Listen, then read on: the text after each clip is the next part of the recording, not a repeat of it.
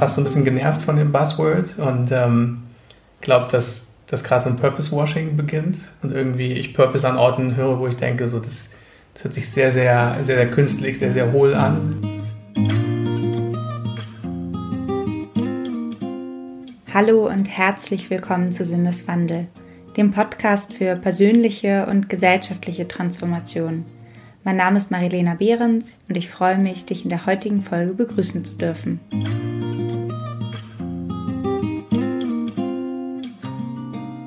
Purpose ist in aller Munde. Gefühlt sucht die ganze westliche Welt nach einem vermeintlich verloren gegangenen Sinn. Man könnte gar von einer Sinnkrise oder Sinnfinsternis sprechen. Und dabei sind es nicht nur Einzelne, die mit ihrem Job unzufrieden sind und sich nach mehr Impact sehen, sondern auch Unternehmen fragen sich mittlerweile, wozu machen wir das hier eigentlich alles? Mit ein paar Werten, die man in einem New Work Workshop identifiziert hat und sich nun ins Eingangsfoyer des Büros hängt, ist es allerdings eher selten getan. Und auch der Kicker ist nicht die Lösung. Wer Sinn finden will, muss tiefer graben. Dieser Auffassung ist zumindest mein heutiger Gast Achim Hensen. Achim ist Mitgründer der Purpose Stiftung. Die haben es sich zur Aufgabe gemacht, durch sogenanntes Verantwortungseigentum unabhängige und sinnorientierte Unternehmen zu ermöglichen. Für eine Wirtschaft, die den Menschen dient. Also Sinnorientierung statt reiner Gewinnmaximierung. Allerdings ist das gar kein so einfaches Unterfangen, vor allem aufgrund der politischen und wirtschaftlichen Strukturen, in die wir alle und natürlich auch Unternehmen eingeflochten sind. Der berüchtigte Shareholder Value Ansatz spielt dabei natürlich auch eine Rolle. Achim und sein Team von Purpose lassen sich davon allerdings nicht entmutigen. Und was sie dabei antreibt und wie sie vorgehen, das habe ich mir von Achim in unserem Gespräch genauer erklären lassen. Bevor wir allerdings in das Interview einsteigen, möchte ich kurz darauf hinweisen, dass ein Sinneswandel nur mit und dank dir möglich ist. Wir haben fast die magische Grenze von 100 Hörerinnen und Hörern erreicht, die bereits Mitglied auf Steady sind und meinem Team und mir dadurch die Finanzierung und damit auch die Produktion des Podcasts ermöglichen. Als Mitglied nimmst du außerdem automatisch an Verlosung teil. In dieser Folge verlosen wir passend zum heutigen Thema das Buch For Purpose, ein neues Betriebssystem für Unternehmen von Jo Aschenbrenner. Außerdem steuert die Purpose Stiftung, also Achim und sein Team, zwei kleine Überraschungen bei. Es lohnt sich also mitzumachen. Wenn auch du Mitproduzentin des Podcasts werden möchtest, sodass wir weiterhin werbefrei und unabhängig arbeiten können, dann geh einfach auf steadyhq.com slash Sinneswandel oder noch einfacher, schau einfach in den Shownotes vorbei, da habe ich dir alles verlinkt. Jetzt wünsche ich dir erstmal viel Freude beim Zuhören bei dem Interview mit Achim Hensen von Purpose.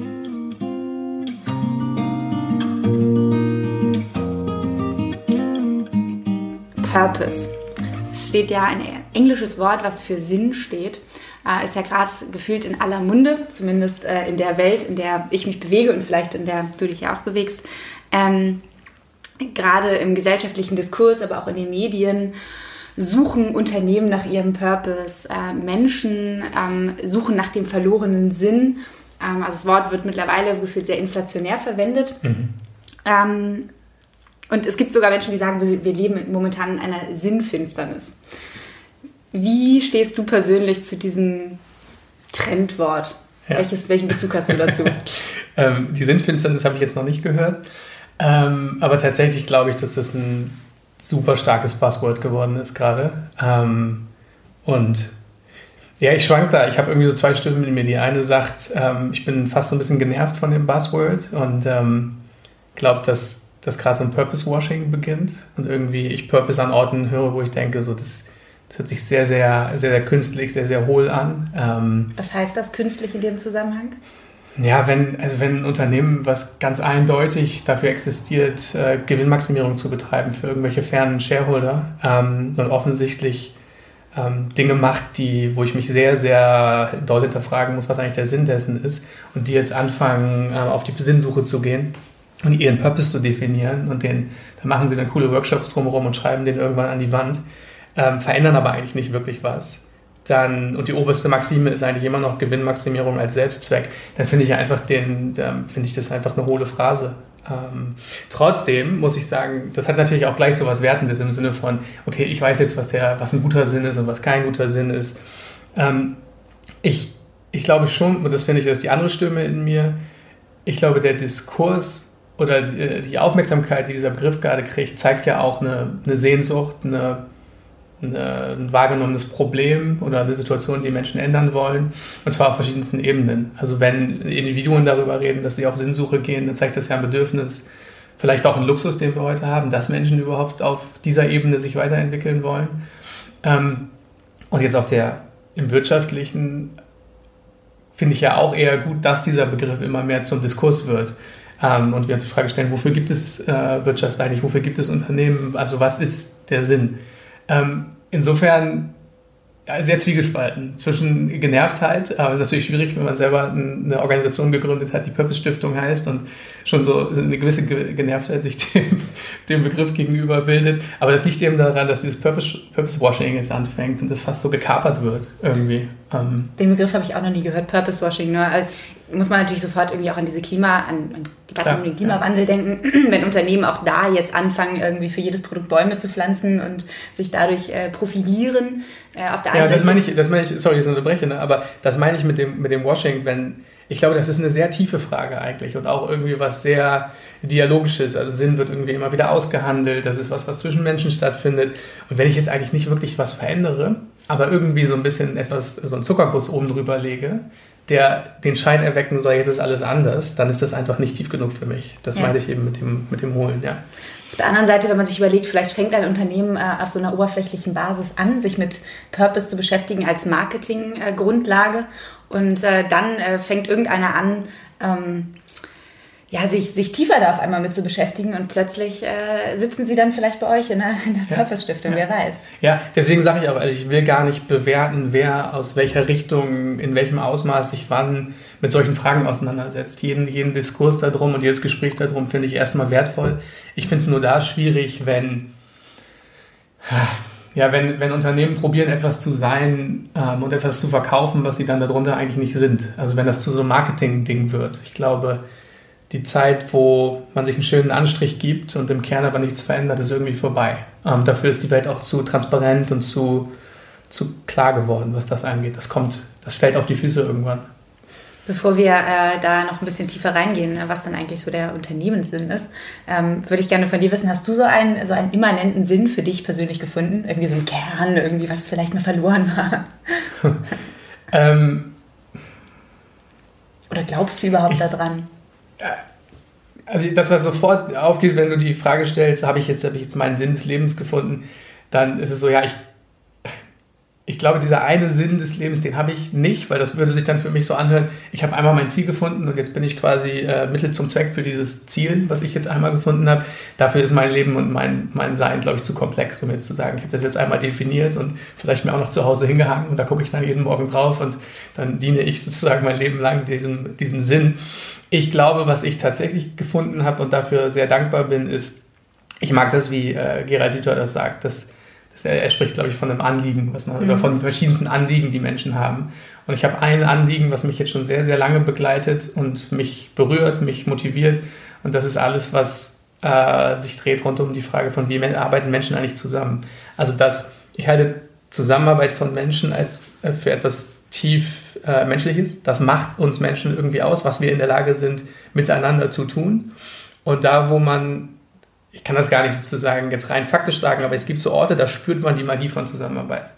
Und, ja, hoffentlich. Ja, voll. Und das in verschiedensten Kontexten. Wenn, wenn Mitarbeiter zusammen an einem Tisch sitzen und irgendwie die Funken sprühen und man auf so eine authentische Art und Weise miteinander umgeht, da spüre ich wahnsinnig viel Potenzial. Und immer da, wo ich Teil davon sein kann und dazu beitragen kann, dass mehr von diesem Potenzial von Menschen und von Zusammenarbeit ins Leben kommt, da spüre ich, dass das sehr nah an meinem eigenen Antrieb ist. Ähm, und das ist mir ein Anliegen im Leben. Ich glaube, ich habe auch noch sehr viele andere. Ich will mich da gar nicht so mhm. reduzieren auf eins.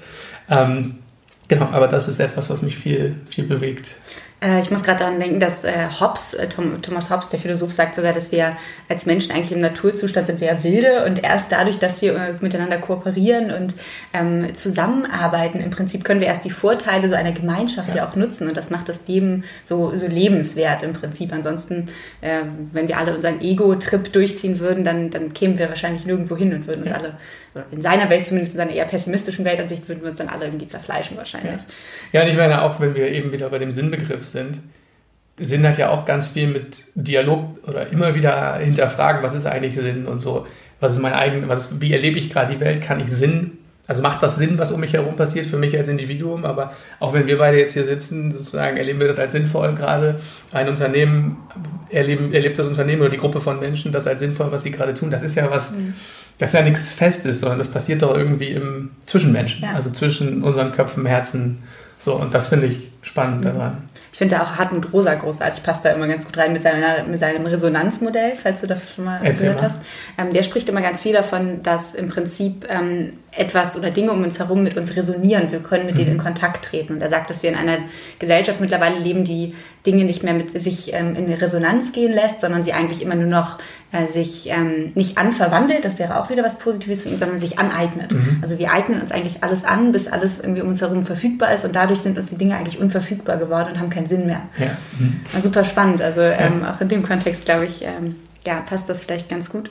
Ähm, hast was, du deinen Sinn im Leben gefunden? Oder hast du einen? Ich sehe das total ähnlich wie du tatsächlich, ähm, dass das auch etwas, dass es gar nicht so, ein, unbedingt so einen festen Kern gibt, der irgendwie unveränderlich ist, sondern dass das etwas, so ein dynamischer Prozess ist, der mhm. sich eben im Austausch mit den Dingen, die um mich herum passieren, mit den Menschen, die um mich herum sind, ähm, dass sich das durchaus verändern kann. Ich glaube schon, dass wir vielleicht so ein ja, wir haben ja schon irgendwie so ein Charakterwesen. Mhm, ja, äh, auch das ist, glaube ich, schon, ähm, kann sich verändern, weiß man ja aus der Neurobiologie, aber irgendwo so ein bisschen Charaktereigenschaften sind, glaube ich, teilweise, manche sind schwerer zu verändern, aber ja, ähm, ja ich, für mich macht vieles, was ich gerade mache, Sinn, aber ich hinterfrage das auch permanent. Ja.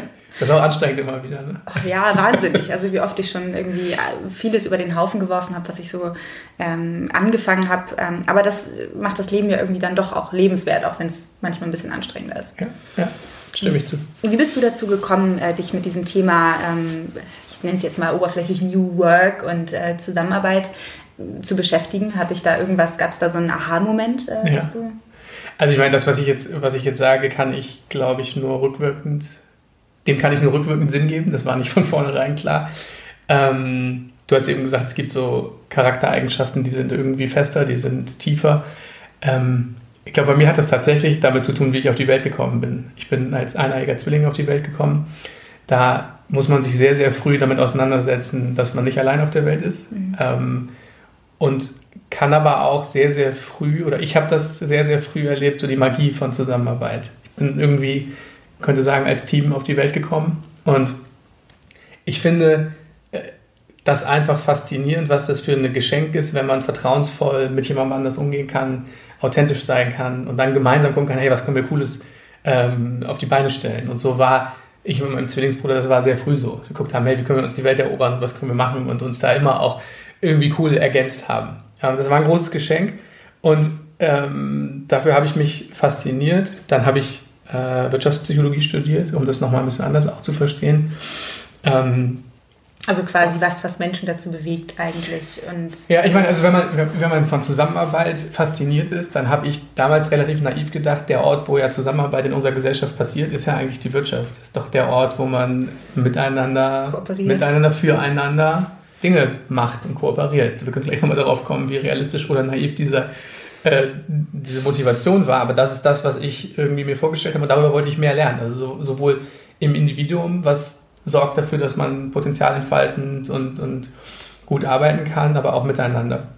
Und deswegen habe ich Wirtschaftspsychologie studiert. Ähm, vielleicht auch, weil mich alles andere irgendwie nicht so richtig interessiert hat. Also nochmal, das, das war jetzt nicht, ich hatte mir jetzt nicht einen Plan gemacht am Anfang gesagt, das will ich dadurch äh, tun, das macht nur rückwirkend jetzt gerade irgendwie Sinn.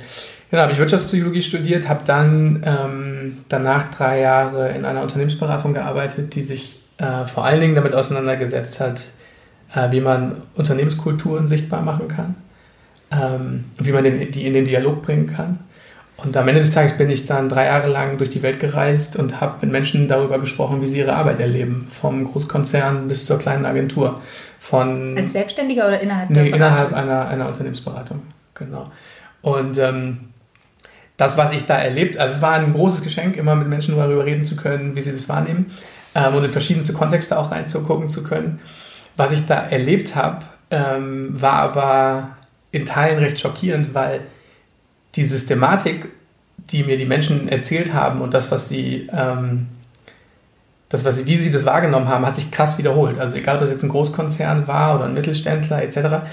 Ähm, es war immer wieder so diese Systematik, dass die Probleme zwar völlig erkannt wurden von den Menschen, aber wie so eine wie so eine systemische Verantwortungslosigkeit entstanden ist, wo die sich richtig, so eine erlernte Hilflosigkeit fast. Also man hat erkannt, wir müssten eigentlich das und das machen und das und das wäre eigentlich gut zu tun, aber das geht ja hier nicht. Und das Spannende daran ist jetzt, man könnte ja sagen, dass das sagen dann wahrscheinlich Menschen, die nicht machtvoll sind in den Organisationen. Aber es war fast so wie, es ist egal, ob ich jetzt mit dem Vorstandsvorsitzenden rede oder mit dem Praktikant, der seit vier Wochen da ist. Die Probleme werden erkannt, aber man kommt nicht in, ins Tun. Mhm. Das heißt, es ist so eine Dummheit des Systems eigentlich. Eine Verharrung des Systems. Aber es ist nicht auch ähnlich wie mit, mit einfach Individuen. Also es, wie oft denke ich auch, Mensch, ich habe jetzt ein Problem erkannt oder sehe das irgendwie bei anderen Menschen, ja. aber vor allem auch bei mir selber, dass ich äh, etwas erkenne, aber der Weg, bis, bis ich dann ins Handeln komme, oft noch viel, viel länger ist und viel mehr Zeit braucht. Ja, und oft auch äußere stimme ich, Anstoße. Ja, stimme ich dir zu. Ich glaube, also dann ist für mich auch beim Individuum die Frage, wie kann man dazu beitragen, dass das Individuum, wenn es das denn dann überhaupt möchte, in die Handlung kommt und Situationen für sich verbessern kann. Ich glaube nur, wäre das jetzt bei ein, zwei Unternehmen gewesen, finde ich das nicht so dramatisch. Aber wenn in einem, einem Großteil der Organisationen so eine systemische Trägheit und systemische Verantwortungslosigkeit und Handlungsohnmacht entsteht, dann haben wir als Gesellschaft ein Problem. Ähm, also ich glaube, dann, dann kommen die Unternehmen nicht in ihr Potenzial, die Menschen kommen nicht in ihr Potenzial, die ganze Wirtschaft kommt nicht in ihr Potenzial. Und ich bin ja zu diesem Ort gegangen, weil ich dachte, ich möchte erleben, wie kann man Kooperation und miteinander füreinander tätig werden, also richtig verbessern. Und jetzt habe ich das erlebt. Ähm, und was hat, dann hat dich das frustriert, äh, dass du da quasi äh, zwar die Probleme, dass die deutlich werden, aber die Unternehmen zu träge sind, um da wirklich irgendwie in Veränderung zu gehen? Und ja, also erstmal hat mich das krass überrascht, weil ich hatte so eine Vorstellung von, ja, da herrscht Professionalität und ähm, ich irgendwie die Orte habe ich oft als viel weniger farbvoll, kreativ, innovativ, agil wahrgenommen, als ich mir das vorher so vorgestellt hätte. Und ähm, das hat mich, ja, das hat mich frustriert und es ist auch auf jeden Fall so, dass ich gesagt habe, das ist ich möchte dazu beitragen, dass es anders geht. Ähm, ich hatte dann aber nach drei Jahren keine Lust mehr, sozusagen aufzunehmen, Probleme zu analysieren. Ich wollte das gerne selber anpacken. Ich wollte nicht mehr Berater sein, der jetzt mhm. über Probleme redet, sondern ich wollte gerne reingehen und sagen, vielleicht habe ich eine Idee, das anders zu machen. Was hast du dann gemacht? Was habe ich dann gemacht? Ähm, ich bin, äh, habe bei einer Online-Plattform angefangen zu arbeiten, die damals waren 30 Mitarbeiter. Das äh, Unternehmen hat seit, äh, seit zehn Jahren existiert und die hatten gerade eine große Wachstumsphase vor und ich bin dazu gekommen mit meinem Blick als Organisationspsychologe, als derjenige, der ähm, die Vergangenheit hatte, die ich dir gerade erzählt habe und sollte beim, beim Wachstum helfen, gucken, wo kann, ich, wo kann ich beitragen. Da war ich dann eine ganze Zeit und so bin ich eigentlich zu diesem New Work-Thema dann viel mehr wiedergekommen, weil ich festgestellt habe, ähm, Gibt es, also ich habe mich einfach umgeguckt, gibt es Alternativvorschläge zu diesen Effekten, die ich eben erklärt habe, ähm, der Trägheit und so. Und New Work war dann für mich wie so, ein, wie so eine Hoffnung. Ähm, und zwar New Work in seinem tieferen Sinne, würde ich sagen. Also Ach, das wird man, ja wieder so inflationär. Genau, also wenn man von Friedrich Bergmann spricht und sagt New Work irgendwie wirklich als, als eine Systemkritik und aber auch eine Hoffnung an eine potenziell entfaltende und, und, und bessere Welt. Tatsächlich sehr träumerisch, glaube ich. Ähm, und mir hat das, mich hat das total begeistert, zu sagen, man kann Arbeit auch anders denken oder wie so, wieder so denken, wie ich es irgendwie intuitiv mal gespürt hatte. Ähm, genau, da habe ich da äh, als, als Organisationsentwickler angefangen, ähm, in, auch in verschiedensten Rollen gearbeitet und dann hat das Unternehmen angefangen zu wachsen. Und dann habe ich dieselben Effekte, die ich vorher erlebt habe, da wieder erlebt. Ähm, also da fing wieder an, dass Bürokratie anfängt und so Silo-Denken und, und so weiter und so fort. Dann habe ich gesagt, krass, komm, ist doch jetzt eine Chance im Wachstum, das direkt mal anders zu machen. Und ähm, darüber ähm, bin ich auf die ganzen Themen von Selbstorganisation, äh, Dezentralisierung, Sinnorientierung, individuelle Verantwortung, Abschaffen von formalstarren Hierarchien gekommen. Und wir haben ganz, ganz viel von dem damals umgesetzt Ähm, und ich habe das als. Wie lange ist das her? Das ist so sechs Jahre her. Da war das ja, glaube ich, noch ziemlich neu gerade. Das war ziemlich neu. Das war, also viele, Leute haben mir, und Co. Ja, viele Leute haben uns damals erzählt und mir auch erzählt, dass das völlig naiv ist, völlig absurd, ähm, dass man so Unternehmen eigentlich nur kaputt machen kann. Ähm, was ich auch respektiere, diesen Blick da drauf, weil ich glaube, das macht auch vielen Menschen Angst. Ähm, aber damals war das nicht Mainstream. So, wenn man darüber heute redet, kann man sagen, guck mal, das machen alle großen Unternehmen. Damals war so, ihr seid völlig, ihr seid völlig Banane. Ähm, ich habe das als, ich habe eine hohe, hohe Dankbarkeit, das da mitgestalten, gestaltet zu haben und das auch machen zu dürfen. Ähm, und habe da erlebt, was es bedeuten kann, wenn Menschen wirklich in ihr Potenzial kommen und wenn Menschen Verantwortung übernehmen. Und das ist sicherlich nicht immer einfach, aber das war einfach wunderschön zu erleben, wie Menschen, von denen äh, andere früher mal gesagt haben, ja, aber die und die kann das nicht, wenn die wirklich in ihre Verantwortung kommen, die einfach machen ähm, und Dinge tun, die, die niemand von ihnen erwartet hätte. Das finde ich sehr bewegend und das war cool. Ähm, da fängt aber dann auch die Geschichte an, ähm, die mich zu dem bringt, was ich, was ich heute Wollte mache und wir fragen, auch mit der Doppelstiftung machen. Ich glaube, dass also Unternehmen sind für mich der Ort, wo Zusammenarbeit passiert. Das, das ist das Schöne an Unternehmen. Das, am Ende des Tages ist es eine Gruppe von Menschen für mich, die für einen Sinn arbeiten. Und man kann wahnsinnig viel über die Veränderung von Zusammenarbeitsstrukturen erreichen, also wirklich Veränderung von Organisationssystemen. Auch da, glaube ich, sollte man nicht nur Zuckerguss machen, sondern sich wirklich fundamental fragen, was es zu verändern Nicht einfach nur Holocracy drüber stülpen und sagen, das machen wir jetzt. Das, wär, das ist ja noch, also ich glaube, es fängt noch auf einer Ebene rüber an. Ich glaube, einen Obstkorb hinstellen und ein bisschen einen coolen Kickertisch hinstellen, ist so die oberste Ebene von, von New Work Washing oder von, von Bullshit. Ähm, ich meine einfach von sich fragen, was für eine Art von Unternehmen sind wir und was ist das, was ist unser passendes Kleid der Zusammenarbeit. Ich glaube, darüber kann man extrem viel erreichen im Sinne von Potenzialentfaltung und auch wettbewerbsfähig bleiben. Dann habe ich festgestellt, aber es gibt einen Bereich, den ich persönlich immer völlig ignoriert habe. Das ist nämlich die Frage, wie ist eigentlich die Eigentumsstruktur von einem Unternehmen mhm. und wem gehört dieses Unternehmen mhm. überhaupt?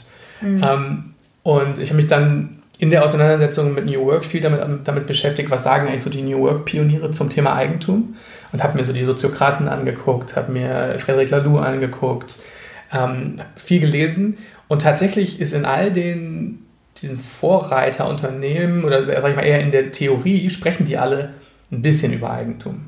So mal in einem, einem, einem Absatz vom ganzen Buch sagen die, ja, es gibt sowas wie eine schwierige Beziehung zwischen den New Work-Konzepten und, und traditionellem oder Mainstream-Eigentum. Eigentum heißt, wem gehört das Unternehmen? Genau, richtig. Und was die meinen, es gibt ist irgendwie ein Spannungsfeld zwischen einem klassischen Share- oder Value-Ansatz ähm, und New Work-Konzepten. Warum? Weil zwei wesentliche Prinzipien von New Work, ähm, die sich immer wieder wiederholen, sind Sinnorientierung und Eigenverantwortung.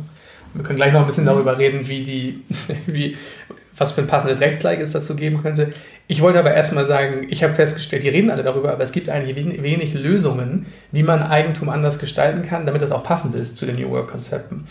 Und ich habe gemerkt, dass das immer wieder in Konflikt miteinander gerät. Mhm. Ähm, so richtig doll habe ich das gemerkt, als das Unternehmen, für das ich da gearbeitet habe, und wo wir so viel von diesen Zusammenarbeitskonzepten umgesetzt haben, äh, verkauft wurde. Ach, Wahnsinn, okay. Ähm, das hat so gut funktioniert, dass das ein sehr, das ein sehr, sehr gut funktionierender Laden war. Und dann äh, kam jemand um die Ecke und hat gesagt, ich möchte gerne den Großteil dieses Unternehmens kaufen.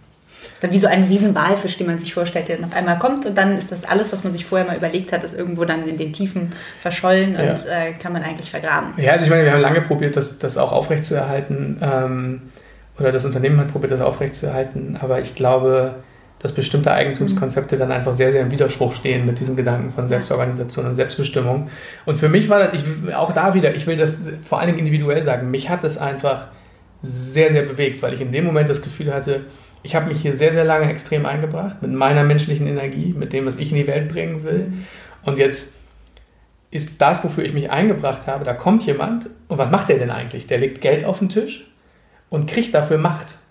Also jemand, der mit dem Unternehmen vorher gar nicht viel zu tun hatte, den ich gar nicht wirklich kenne, wo ich nicht weiß, was der bisher, wie der sozial, sozial sozusagen legitimiert ist, der auch noch überhaupt keine Vertrauensbasis im Unternehmen hat, der hat jetzt plötzlich Macht über dieses Unternehmen, weil der Geld dahingelegt hat. Das ist so das widerspricht so fundamental dem, wie ich glaube, wie Macht und Verantwortung in Unternehmen weitergegeben werden soll, dass mich das sehr, sehr bewegt hat und, und ähm, irgendwie auch schockiert hat damals. Und das war der letzte Punkt, den ich zur Wahrheit gehört auch dazu, dass zu dem Zeitpunkt hatten wir die Purpose Stiftung schon gegründet. Und genau, vielleicht musst du da nochmal aufrollen. Also das haben ja. wir ja noch gar nicht äh, oder noch gar nicht drüber gesprochen, dass du eben Teil der Purpose Stiftung bist. Genau, ähm, ich habe die Purpose Stiftung äh, mitgegründet mit meinem Zwillingsbruder zusammen und ähm, zwar zwei anderen, dem Armin und dem Alexander.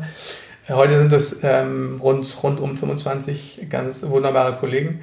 Ähm, Ihr seid ja auf der ganzen Welt verteilt, oder? Genau. Ja. Ähm, und wir haben die Purpose Stiftung damals gegründet mit der Frage, wie kann eigentlich gesundes Unternehmenseigentum aussehen? Also gibt es, so wie es auch Pioniere in dem äh, New Work-Bereich gibt, gibt es eigentlich auch Pioniere des gesunden Eigentums. Ähm, da haben wir viele, viele gefunden von ähm, ganz, ganz früher schon ähm, Karl Zeiss, dann über Bosch, Alnatura, Dr. Hauschka. Also es gibt viele richtig tolle Unternehmen, die sehr schöne Eigentumsstrukturen gefunden haben. Und dann haben wir uns gefragt, was vereint diese Unternehmen mhm. eigentlich. Ähm, Darf ich noch mal einen Schritt ja. zurückgehen, weil was vielleicht noch nicht ganz so klar ist, wenn man sich mit dem Thema Eigentum noch nicht auseinandergesetzt hat, also außer dass man vielleicht mal irgendwie Artikel 14 des Grundgesetzes gelesen hat, irgendwie ja. Eigentum verpflichtet, ja. ähm, dass wo ist dieser Konflikt genau? Also wenn, man, wenn ich mir jetzt vorstelle, jemand gründet ein Unternehmen, und manche Unternehmen bestehen schon seit langer Zeit, manche Unternehmen sind mittlerweile riesengroß, DAX-Konzerne ähm, und wenn der Gründer dann irgendwann verstirbt und das nicht an seinen, ähm, seine Kinder weitergeben kann, ähm, wird das, oder beziehungsweise wie, wo, ist, wo ist da, ja. wie, was passiert da und wo ist der Konflikt? Ich glaube, der Konflikt kann auf verschiedenen Ebenen äh, besprochen werden. Also auf einer ganz tiefen oder philosophischen Ebene würde ich sagen, die Frage ist ja, was ist eigentlich ein Unternehmen für dich? Und je nachdem, wie du beantwortest, was ein Unternehmen ist, Gibt es passende Rechtskleider oder nicht so passende Rechtskleider? Und ich glaube, dass gerade in der New Work-Szene, aber nicht nur da, viele Unternehmer sich bewegen, die sagen, ein Unternehmen ist vor allen Dingen mal für mich eine Gruppe von Menschen, die für einen Sinn arbeiten. Also ein sozialer Organismus. Im besten Fall, ja.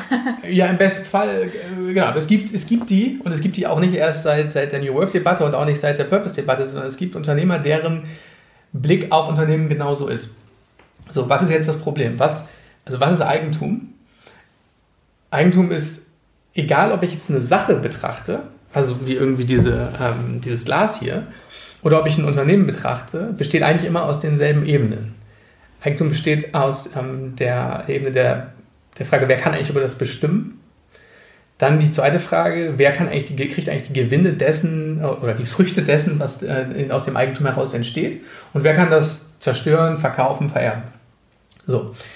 Und was mich, ich musste, habe mich da ja selber sozusagen reingearbeitet. Ich habe äh, hab nicht Jura studiert, ähm, ich bin kein Rechtsphilosoph, aber was mich fasziniert hat, ist, dass dieser Eigentumsbegriff, den wir auf Unternehmen anwenden, eigentlich aus dem Sachrecht kommt. Also das gleiche Recht, was ich mit einer Sache mache, kann ich jetzt mit einem Unternehmen machen. Also ich kann jetzt mal, wenn in mein Unternehmen, das kann ich ähm, verkaufen, das kann ich zerstören, das ist eigentlich absurd, weil sehr viele Menschen ja oft davon betroffen sind. Also ich meine, so naja, weil das Unternehmen ja eigentlich Menschen sind. Das ja. ist das, was ich daran so, so, so absurd finde. Ähm, in dem Moment, wo ich ein Unternehmen als ein Objekt betrachte, betrachte ich ja eigentlich diesen Menschenzusammenhang, diesen sozialen Organismus, wie ein Objekt. Und wenn ich denke, dass ein Unternehmen ein Objekt ist, was vor allen Dingen dafür da ist, mir zu dienen oder den Gewinnen zu dienen, dann ist das auch okay. Dafür gibt es passende Rechtskleider.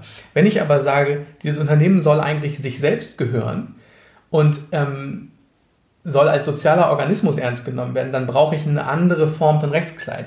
Und warum das jetzt so aus der New Work-Debatte herauskommt, ist, dass da viele Menschen das Unternehmen als sozialen Organismus zumindest als Intuition spüren oder das auch so gestalten wollen. Und dann benutzen sie aber Rechtskleider, Was die den Eigentümern das Recht geben, das Unternehmen wie ein Objekt zu betrachten. Mit Vielleicht, Rechtskleid meinst du sowas wie eine GmbH? Ja, eine oder? GmbH ähm, oder andere Rechtskleider, genau. Vielleicht, um das nochmal an einer Geschichte zu erzählen. Ähm, mein Mitgründer Armin ähm, erzählte mal, der, der hatte ein Unternehmen, die haben äh, Lebensmittel für, äh, gesunde Lebensmittel für Kinder hergestellt. Und der hat auch immer gesagt, hey Leute, wir arbeiten doch hier für einen Sinn. Und ähm, das meinte der auch genauso. Und dann ist irgendwann mal eine Mitarbeiterin zu ihm gekommen und hat gesagt, hey Armin, du sagst immer, wir arbeiten hier für einen Sinn, aber ist das nicht eigentlich voll der Quatsch? Ähm, weil könntest du nicht morgen, ähm, wenn du aufwachst, sagen, du nimmst dieses ganze Unternehmen und du verkaufst das und haben wir dann nicht eigentlich immer mit jedem Handschlag, den wir hier tun und jeder E-Mail, die wir schreiben, nicht eigentlich nur für dich gearbeitet und gar nicht für einen Sinn? Und dann war sein erster Impuls war zu sagen, nee, Moment mal, das ist ja jetzt Quatsch. Also wir arbeiten hier alle für einen Sinn und dafür stehe ich auch und das ist meine unternehmerische Haltung. Und dann hat er kurz durchgearbeitet und sich da, äh, durchgeatmet und sich darüber nochmal Gedanken gemacht und hat festgestellt, scheiße, die hat recht.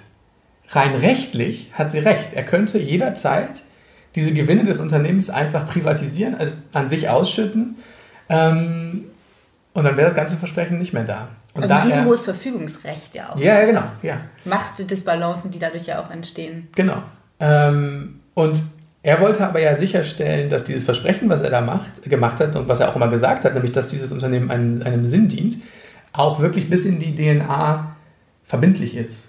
Ähm, und das Rechtskleid ihm eigentlich nicht eine Haltung zu Unternehmertum aufdrückt, die er gar nicht, die er gar nicht leben möchte.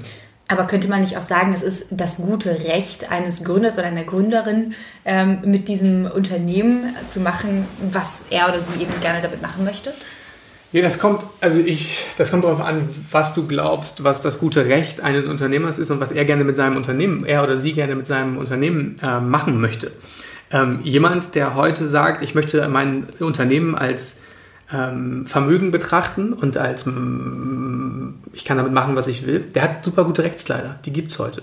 Die Frage ist aber, was ist, wenn eine Unternehmer oder eine, eine Unternehmerin oder ein Unternehmer ähm, das gerne anders gestalten will. Dann wird es plötzlich ein bisschen schwieriger. Was wäre der Vorteil, wenn ich äh, das jetzt anders gestalte? Also was ist der Vorteil davon, wenn ein Unternehmen, du hast es jetzt so genannt, sich selbst gehört? Mhm. mhm. Das heißt, ähm, meinst du damit, dass es dann nicht ähm, an Aktionäre ja. weitergegeben wird? Ich mache nochmal eine Rolle rückwärts, da wo wir äh, eben zu Recht nochmal noch mal eine Rolle rückwärts gemacht haben, wo ich angefangen habe zu erzählen, hey, was haben wir denn bei diesen Pionieren des, des gesunden Eigentums, wie wir sagen würden, rausgefunden?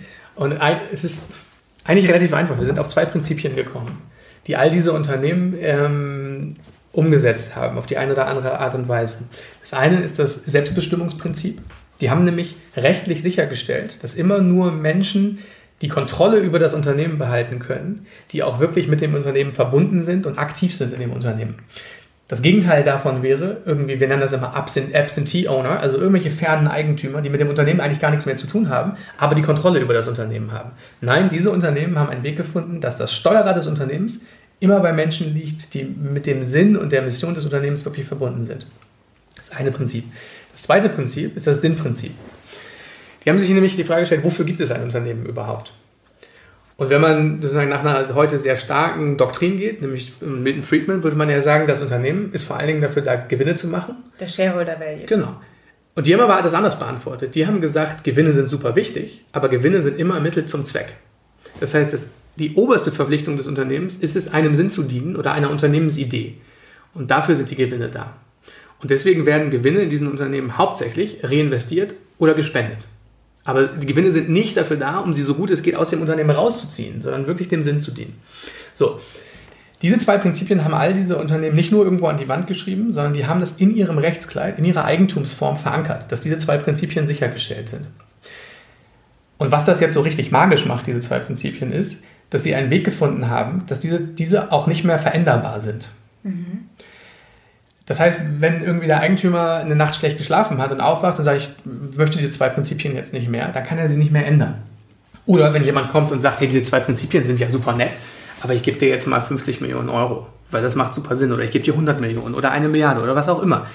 Ähm, macht die, unbestechlich. Genau, es macht, also es macht dieses Versprechen, was in sich schon sehr, sehr schön ist und diese zwei Prinzipien, macht es unveränderbar und äh, verewigt die sozusagen. Sonst kann der, das Unternehmen sich völlig frei entwickeln, äh, unternehmerisch sich verändern, auch verändern, was es tut, aber diese zwei Prinzipien wachsen immer mit. So, und jetzt kann man ja sagen, das ist ja super langweilig. Das sind jetzt zwei Prinzipien, was, was ist denn daran jetzt so besonders? In der Konsequenz, wenn man diese zwei Prinzipien umsetzt, bricht das mit zwei extrem starken Prinzipien unserer Gesellschaft, würde ich sagen, oder dem, wie gewirtschaftet wird. Ge ja. gewirtschaftet wird. Das eine ist das Prinzip des Geldes, ähm, nämlich die Frage, wie wird eigentlich Verantwortung in Unternehmen weitergegeben? Also wer kriegt heute die Macht über Unternehmen? Das eine ist derjenige, der am meisten Geld auf den Tisch legt. Und das andere Prinzip ist der derjenige, der in die richtige Familie reingeboren wurde. Warren Buffett sagt dazu, derjenige, der in der Spermienlotterie gewonnen hat. So, Jetzt kann man darüber ja denken, was man will, aber ich halte beide Mechanismen nicht für besonders äh, gesunde und auch nicht besonders smarte Wege, die Macht in Unternehmen weiterzugeben. Wenn man diese zwei Prinzipien umsetzt, sorgt das eigentlich dafür, dass es eine andere Art der Verantwortungsweitergabe gibt. Ich glaube, das man, musst du nochmal genauer dann erklären. Genau, es, es sorgt dafür, dass immer nur Menschen Verantwortung übernehmen können, die im Unternehmen aktiv sind oder mit dem Unternehmen verbunden sind. Ähm, das heißt, man geht weg von Blut und Geld hin zu einer Fähigkeiten- und Werteverwandtschaft. Die Frage ist also, wer ist der Beste oder die Beste Nächste, die Verantwortung für das Unternehmen übernimmt?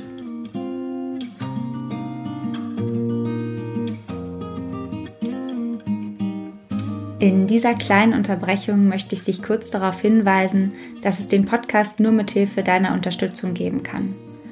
Als Mitglied ermöglichst du es mir, werbefrei und unabhängig zu arbeiten. Ab einem Beitrag von 10 Euro wirst du außerdem als Produzentin namentlich genannt.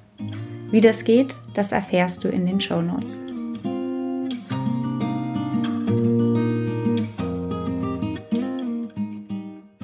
Mhm. Wie kann ich mir das vorstellen? Also in einem Unternehmen, wenn der oder die Gründerin abtritt, aus welchen Gründen auch immer, ähm, dann muss sozusagen ein, eine Nachfolgerin oder ein Nachfolger gefunden werden, die oder der schon im Unternehmen tätig, ansässig ist und den Sinn sozusagen auch vertreten kann. Also das kann dann eine Person sein, die äh, aus dem Marketing ist, es kann aber auch eine Person sein, die in der Kantine arbeitet. Oder wie kann ja. ich mir das vorstellen? Also ich meine, die, die, die Kernfrage ist wer, ist, wer ist der Fähige? Und hoffentlich hat man so jemanden im Unternehmen. Wenn man ihn nicht hat, dann muss man ihn von außen dazu holen. Es ist gar nicht so, dass, also das ist die, die Herausforderung, wo der nächste passende oder die nächste passende herkommt, ähm, die bleibt gleich. Aber das Prinzip, wonach man sucht, ist anders. Das ist nicht derjenige, der am meisten Geld auf dem Tisch liegt und auch nicht derjenige automatisch, der in die richtige Familie reingeboren wird.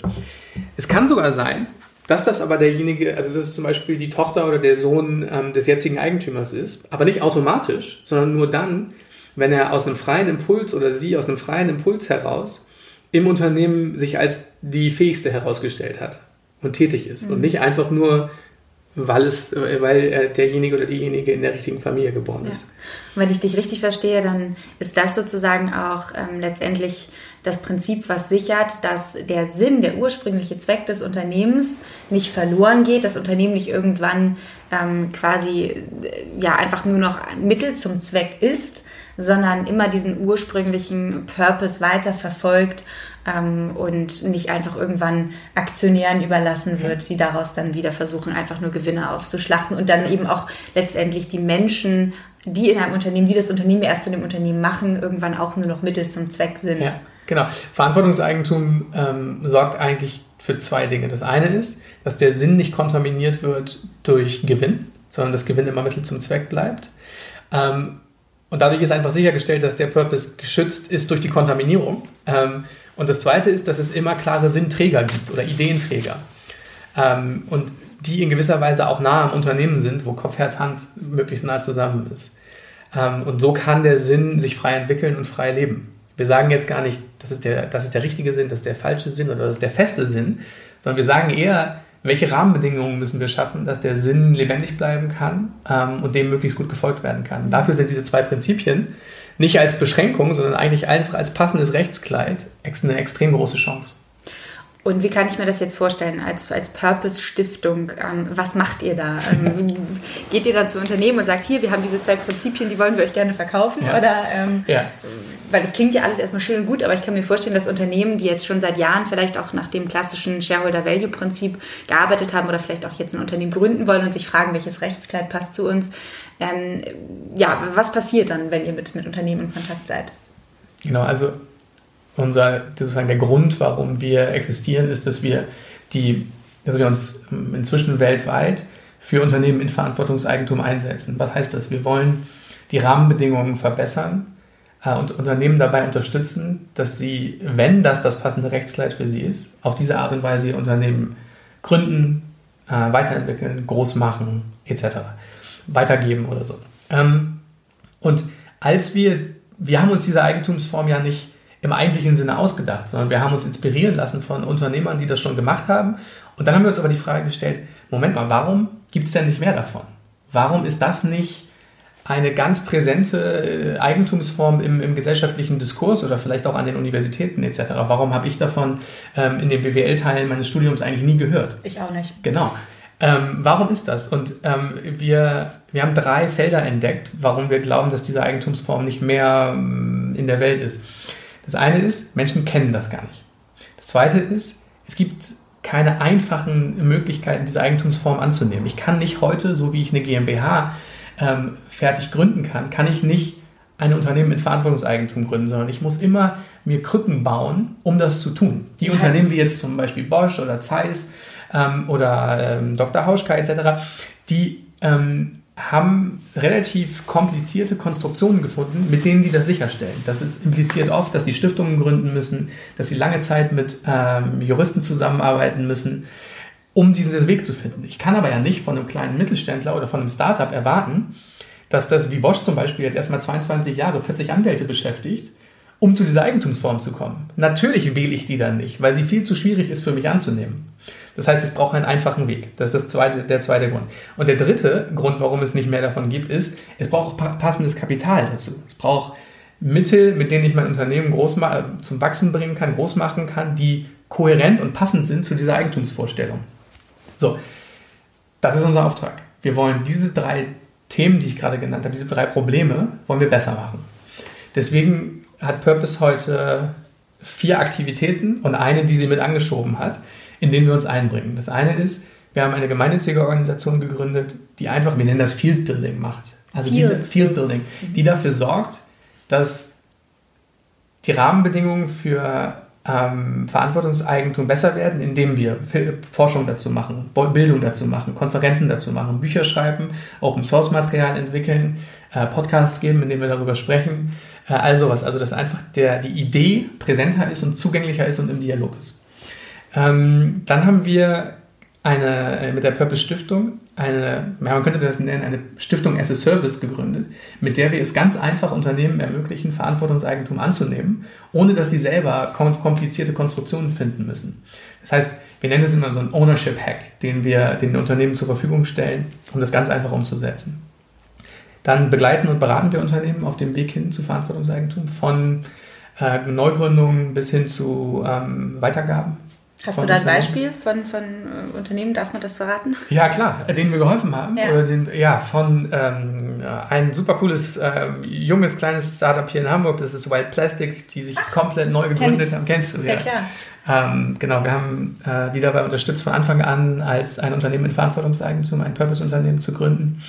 Ähm, das ist jetzt sozusagen ein ganz frisches neues Unternehmen, aber wir haben auch Unternehmen wie Waschbären, nachhaltiger Versandhändler, die es schon ganz lange, lange gibt, ein großes Unternehmen und die in einer Nachfolgesituation sich in Verantwortungseigentum transformiert haben. Mhm. Dazwischen haben wir Unternehmen wie Ecosia, wie Einhorn. Ähm, in äh, Amerika haben wir OGC, das ist ein sehr, sehr großer, ähm, ähm, nicht Vertrieb, sondern ein Großhändler für nachhaltige Lebens äh, für, für Bio-Lebensmittel Bio in den USA, riesengroß.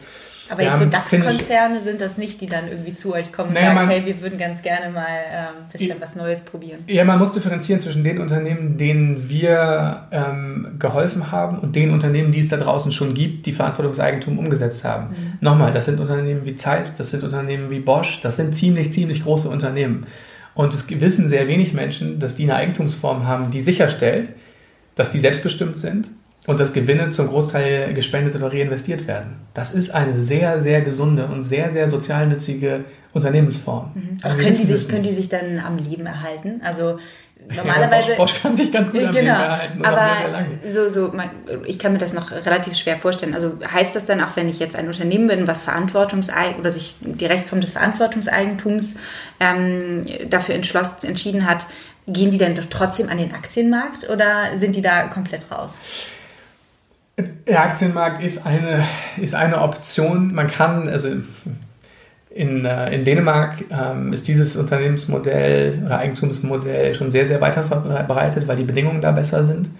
Ähm, und es gibt tatsächlich ähm, in, in Dänemark viele Unternehmen, die diese Eigentumsform haben und gleichzeitig ähm, an, der, an der Börse sind. Wie geht das jetzt? Das geht, indem die Anteile, die an der Börse sind, das sind stimmrechtslose Anteile, die können gehandelt werden. Das heißt, die geben überhaupt keine Macht ab die geben nur Anteile ab, die gehandelt werden können. Ähm, ob an die Börse gehen überhaupt das Richtige für ein Unternehmen ist oder nicht, ist aber sehr individuell. Ähm, Also ich kann ja Kapital einsammeln und mich weiterentwickeln, ohne dass ich das Endziel habe, jetzt irgendwie an der Börse zu landen. Sondern ich kann einfach ein sehr, sehr gut funktionierendes Unternehmen sein, was hm, Gewinne reinvestiert oder spendet und darüber einfach aus der eigenen Kraft heraus immer weiter wächst. Ja klar kann man auch äh, Investitionen aufnehmen, Kapital aufnehmen, ist alles möglich. Ähm, die Frage ist, was sich eigentlich nur verändert, ist das Wie. Und das würde ich nicht als Beschränkung äh, sehen, sondern eher, es ist ja ein bisschen so, als ob man die Triebkraft des ganzen Unternehmens verändert. Also da, wo andere sagen, man braucht externe Anreize und es geht, als, äh, es geht um Gewinn und um Boni etc., die Unternehmen in Verantwortungseigentum wechseln eigentlich den Antrieb. Die setzen auf intrinsische Motivation und den Glauben, dass Menschen zusammen sich für etwas einbringen. Die verdienen alle gutes Geld. Es ist jetzt kein Modell, wo, wo man nicht ein gutes Gehalt verdienen kann, etc. etc. Aber die wechseln die, die grundsätzliche Triebkraft. Und dadurch haben die, glaube ich, viel mehr Power, haben viel mehr Chance, ähm, erfolgreich zu sein, weil das ist doch das, was Höchstleistung von Menschen motiviert. Ähm, genau dazu gibt es auch Zahlen. Also gerade ähm, aus, dem, aus dem dänischen Raum gibt es Studien, ähm, die diese Unternehmen untersucht haben. Und das Spannende ist, die sind sogar genauso profitabel, wenn nicht profitabler als normale Unternehmen.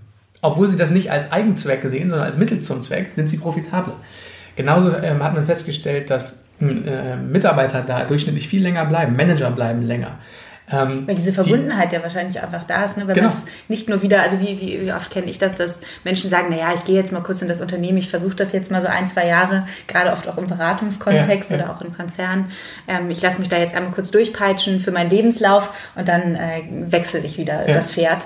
Und äh, das kann ich mir vorstellen, dass das ja, dass die Menschen weniger dazu gewillt sind, das zu tun, wenn, wenn da wirklich eine, eine emotionale Verbundenheit ja. zum Unternehmen besteht. Ja, ich glaube, das müssen wir uns ja nur selber fragen. Arbeiten wir lieber in einem Unternehmen, wo ich weiß, dass ich mit all meiner Schaffenskraft ähm, und dem, was ich tue, wenn ich morgens aufstehe, einer, einer Sache diene, einer Idee diene, die ich gerne unterstützen möchte, während ich ein gutes Leben leben kann, äh, gut verdienen kann, etc. Aber ist die Grundidee, dass ich dafür arbeite, dass eine Privatperson mehr Geld hat oder dass ich dafür arbeite, dass äh, das Unternehmen sich weiterentwickeln kann, größer werden kann und der Idee besser dienen kann. Ich weiß ganz klar, was mich mehr motiviert. Mhm. Ähm, ich glaube, das ist, ein Riesen, das ist eine Riesenchance, auf diese intrinsische Motivation zu setzen und dann passende Strukturen zu gestalten, um das Potenziale zu entfalten, äh, Potenzial, Potenzial entfalten in die Welt zu bringen. Das ist eine Riesenkraft. Das klingt jetzt ähm, alles sehr schön, sehr attraktiv. Ja. Ähm, wieso hat sich das bisher noch nicht ja, flächendeckend äh, verbreitet und was hält Unternehmen vielleicht bisher auch noch davon ab, sowohl Startups als auch etablierte Unternehmen, sich dieses Verantwortungseigentum mal genauer anzuschauen ja. oder vielleicht auch anzueignen? Genau, ich knüpfe knüpf nochmal an, äh, da wo wir eben waren, ähm, bei dem, was die Purpose Stiftung tut, um genau das zu verändern, da war ich noch nicht ganz fertig. Also mhm. nochmal, wir machen die Fieldbuilding-Arbeit aus der Gemeinnützigen, wir äh, bieten unsere ähm, unseren Veto Share Service oder äh, Foundation as a Service den Unternehmen an, damit sie es einfach umsetzen können. Das nimmt schon mal zwei Hürden wesentlich weg. Die Unternehmer wissen davon, sie können es einfach umsetzen. Ja, sie müssen dann, nicht selber erst die Forschung betreiben. Genau, dann begleiten wir sie dabei, wenn es denn überhaupt notwendig ist. Idealerweise kriegen sie das schon durch unsere Open Source Materialien ähm, gut hin. Und ein weiterer Bereich ist, ähm, wir haben festgestellt, der Zugang zu Kapital fehlt, zu passendem Kapital. Deswegen, was meine ich damit passendes Kapital? diese Unternehmen wollen ja sicherstellen, dass die Macht in den Unternehmen nicht an die Leute geht, die jetzt das meiste Geld auf den Tisch legen. Die mhm. brauchen aber trotzdem noch Wachstumskapital. Das funktioniert ganz wunderbar. Man muss nur zwei Dinge ändern. Man muss dafür sorgen, dass, Unternehmen, dass, dass die Investoren zwar investieren können, aber dafür keine Stimmrechte kriegen. Ähm, und man muss, da, man muss dafür sorgen, dass das in irgendeiner Art und Weise gedeckelt ist. Dass Investoren nicht über alle Ewigkeit und die nächsten ähm, Jahrzehnte immer Gewinne wieder kriegen, sondern die kriegen so viel Gewinne aus dem Unternehmen, wie fair ist für das Risiko, was sie mit eingegangen sind. Das kann manchmal sehr viel Geld sein, wenn sie wirklich in einer Phase mit in das Unternehmen gehen, die sehr risikoreich ist. Dann ist es auch fair, dass sie eine risikoadäquate Rendite wieder zurückkriegen. Aber nur bis zu einem gewissen Punkt, und ab da dienen wieder die ganzen Gewinne dem Unternehmen. Das heißt, die Kapitalkosten müssen trotzdem getragen werden, aber dafür kriegt der Investor keine Macht über das Unternehmen, sondern er erfüllt die Rolle, die sehr, sehr wichtig ist, des Investors. Er ermöglicht dem Unternehmen das Kapital, was es braucht, um wachsen zu können und kriegt dafür eine angemessene Rendite. Wie reagieren die darauf bisher? Also es gibt Investoren, die ihre Rolle sowieso so sehen, ähm, die das gar nicht groß anders sehen. Für die ist es dann eher eine Chance zu sagen, krass, ich kann ja hier sicher sein, dass, dass aus meinem Geld, was ich in das Unternehmen reingebe, wirklich ein Sinn entsteht und das nicht irgendwann am Kapitalmarkt landet und eigentlich zu einem Spekulationsgut wird. Mm, und auch die wissen ja, hey krass, da sind Leute, die wirklich voll intrinsisch motiviert sind, was ich als sozusagen risikominimierend wahrnehmen würde. Und viele andere Dinge ändern sich aber nicht wirklich. Also sie müssen trotzdem sich noch fragen, ist das ein gutes Unternehmen? Möchte ich, glaube ich daran, dass sie erfolgreich sein können? Aber sie müssen halt daran glauben, dass das Unternehmen das aus sich selbst heraus auch tragen kann, sich zu einem Punkt entwickeln kann, wo es das Kapital auch wieder zurückbezahlen kann. Daran muss ich aber bei einem normalen Investment sowieso auch glauben. So. Das heißt, manche reagieren darauf gut, manche reagieren darauf überhaupt nicht gut. Die sagen, ähm, deren Blick eher so ist, dass sie es für völlig normal halten, dass jemand, der Geld in das Unternehmen gibt, auch Stimmrecht darüber behalten ne, oder kriegen soll. Ähm, für die ist es dann natürlich nichts. Ähm, die Frage ist, was für eine Art von Investor möchte ich gerne bei meinem Unternehmen dabei haben? Und dann gibt es passende oder nicht passende. Das ist aber bei allen gleich. Wir haben äh, mit Purpose gesagt, wir möchten gerne auch da vorangehen und nicht nur darüber reden, dass es solche Investoren braucht oder solche Ermöglicher von Unternehmen, ähm, und haben gesagt, wir wollen das auch selber machen. Deswegen haben wir zwei Gesellschaften gegründet, die selber mh, mm, in Unternehmen in Verantwortungseigentum investieren. Das eine ist Purpose Ventures. Purpose Ventures fokussiert sich darauf, ähm, Startup-Finanzierung zu machen, die rein in Verantwortungseigentum sind, wo also von vornherein sichergestellt ist, dass dieses Unternehmen dem Sinn dient, Gewinne reinvestiert werden oder gespendet werden. Ähm, und inzwischen entsteht ein, gutes Netzwerk aus Investoren, die das auch, ähm, die das auch so machen. Quasi er matcht dann die Unternehmen und die Investoren dort. Genau, also wir, Purpose Ventures selber ähm, hat Geld von, ähm, von Investoren bekommen, um dieses Geld wiederum in Unternehmen zur Verfügung zu stellen. Das heißt, wir investieren selber aus Purpose Ventures heraus. Ähm, und das Gleiche, das gilt für Startups. Wir haben festgestellt, hm, das ist jetzt cool, dass es das für Startups gibt, aber es braucht das eigentlich auch für größere Unternehmen, äh, für Unternehmen, die schon profitabel sind.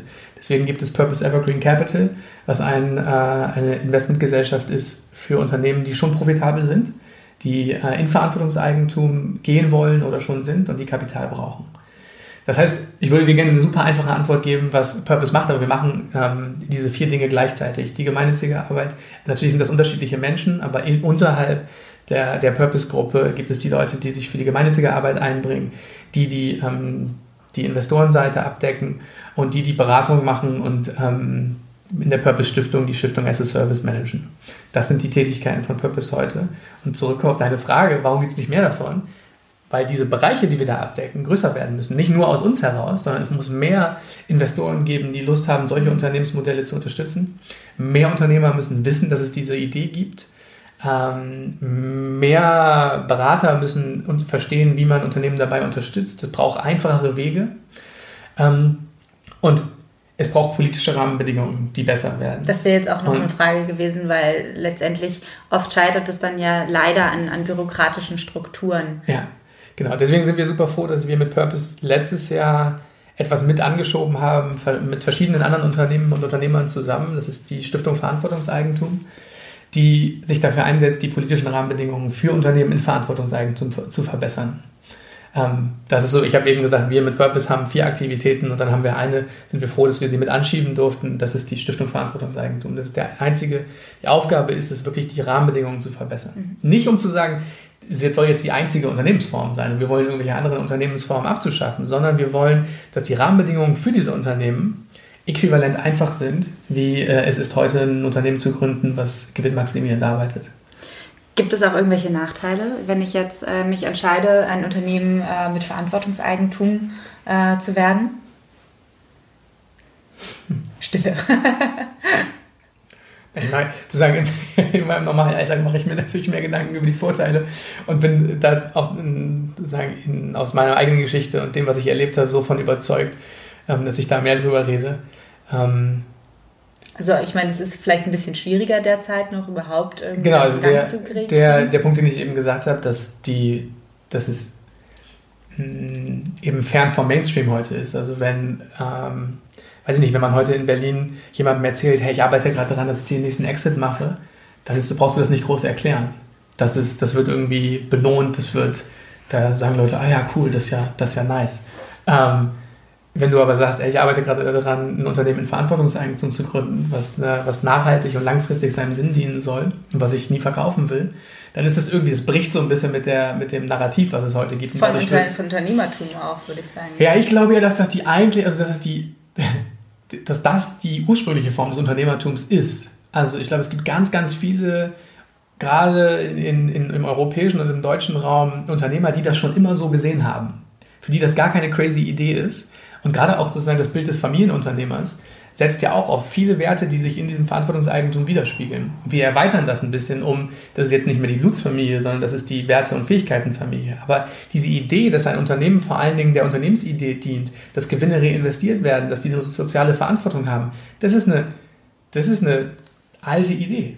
Sie ist nur, glaube ich, ein bisschen unter die Räder gekommen, unter diese Narrative, die, wir, die, sich, die sich verstärkt haben, worüber wir eben schon geredet haben. Unternehmen sind vor allen Dingen dafür da, die Gewinne zu maximieren. Es geht um Exits, es geht um bla bla bla. Das ist irgendwie, ist das so, mh, hm, so groß geworden, dieses, diese Geschichte, die wir uns da erzählen. Und deswegen, du hast ja gefragt, was, warum, warum, was könnten die Nachteile sein? Es ist manchmal schwieriger, das zu erklären, weil es noch nicht so gut bekannt ist.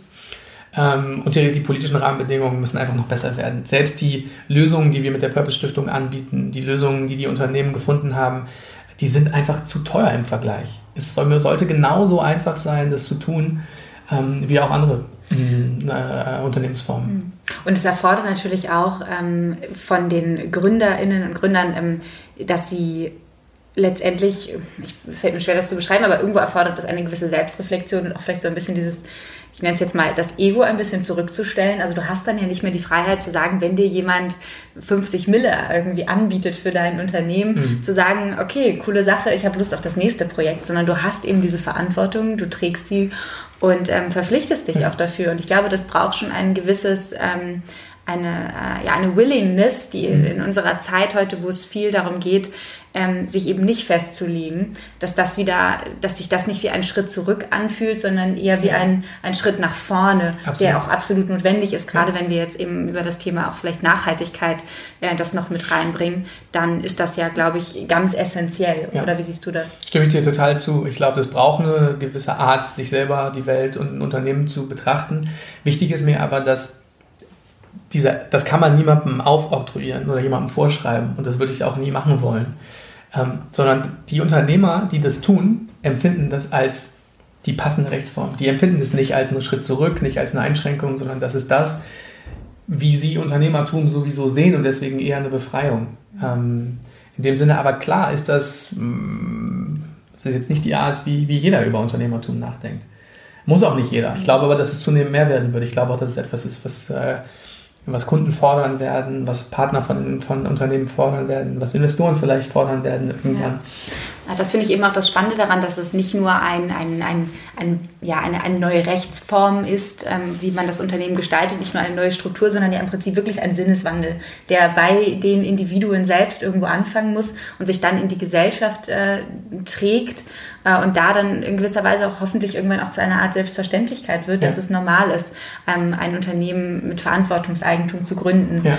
ähm, und nicht mehr irgendwie eine Absonderlichkeit darstellt. Ja, total. Ich probiere, wogegen es mich so ein bisschen sträubt, ist zu sagen, das ist die völlig neue Idee und die ist total crazy, weil ich glaube, dass das eigentlich die Idee ist, die sehr nah an dem Grundgedanken von wofür gibt es Wirtschaft eigentlich ist. Und deswegen gar nicht so verrückt ist, sondern eher, wir haben uns in was rein, in eine Geschichte reingedreht, wo das jetzt sich plötzlich völlig absurd oder, oder neu anhört, aber Wirtschaft ist doch dafür da, den Menschen zu dienen und der Gesellschaft zu dienen und nicht andersrum. Und wenn das so ist, dann ist es ein Auftrag von Unternehmen, ähm, sinnvolle Dinge in die Welt zu bringen. Und das heißt, das ist, ich würde eher sagen, das ist die eigentliche Form von Eigentum, die, die und, eine sehr alte ähm, Idee. Sie ist nur jetzt relevanter und, und brennender äh, denn je. Vielleicht letzte Frage, weil ich höre, äh, der, die Müllabfuhr kommt gleich am Fenster vorbeigefahren.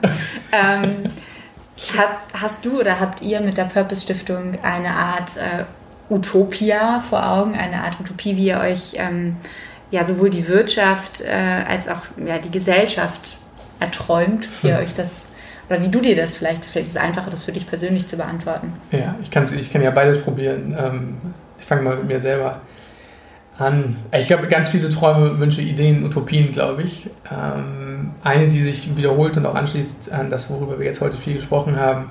Ich glaube, dass der Raum der Wirtschaft oder das, was wir als Wirtschaft bezeichnen, für mich der Raum ist, wo wir miteinander füreinander tätig sind. Und der ist super kraftvoll. Und ich glaube, der hat so unfassbar viel Potenzial, gesund zu sein. Der gesund dem Menschen zu dienen, äh, gesunde Potenzialentfaltung. Und irgendwie ist der krank im Moment. Ich glaube, meine Utopie ist eine Welt, in der nicht 80 Prozent der Menschen sagen, sie haben eigentlich schon innerlich gekündigt, sondern morgens aufstehen und sich für etwas einbringen, was wirklich aus ihnen herauskommt. Und dazu braucht es wahnsinnig gute soziale Sicherungssysteme, wahnsinnig viel Weiterentwicklung an vielen Bereichen. Ich glaube, dass wir perspektivisch das System der Lohnarbeit in Frage stellen könnten.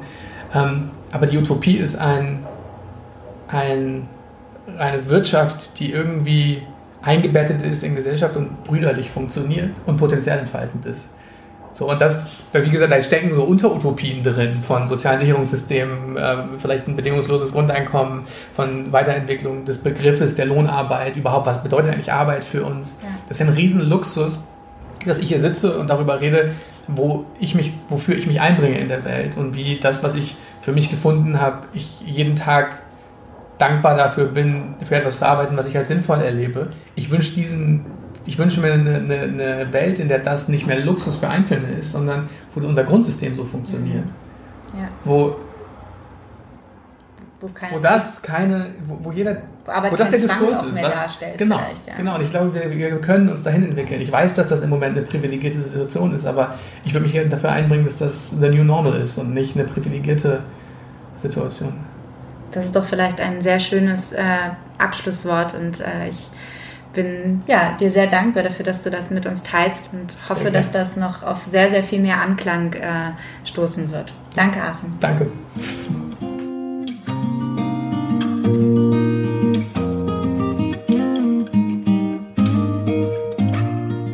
Ich danke dir fürs Zuhören und hoffe, du konntest etwas aus dem Gespräch mitnehmen. Wenn es dir gefallen hat, dann teile es gerne mit anderen Menschen und natürlich würde ich mich besonders freuen, wenn auch du Mitglied wirst und damit einen Sinneswandel möglich machst. Alle Infos dazu in den Show Notes und auf meiner Website marilenabehrens.de slash podcast. Und ansonsten freue ich mich, wenn wir uns bald wiederhören bei Sinneswandel, dem Podcast für persönliche und gesellschaftliche Transformation. Bis bald.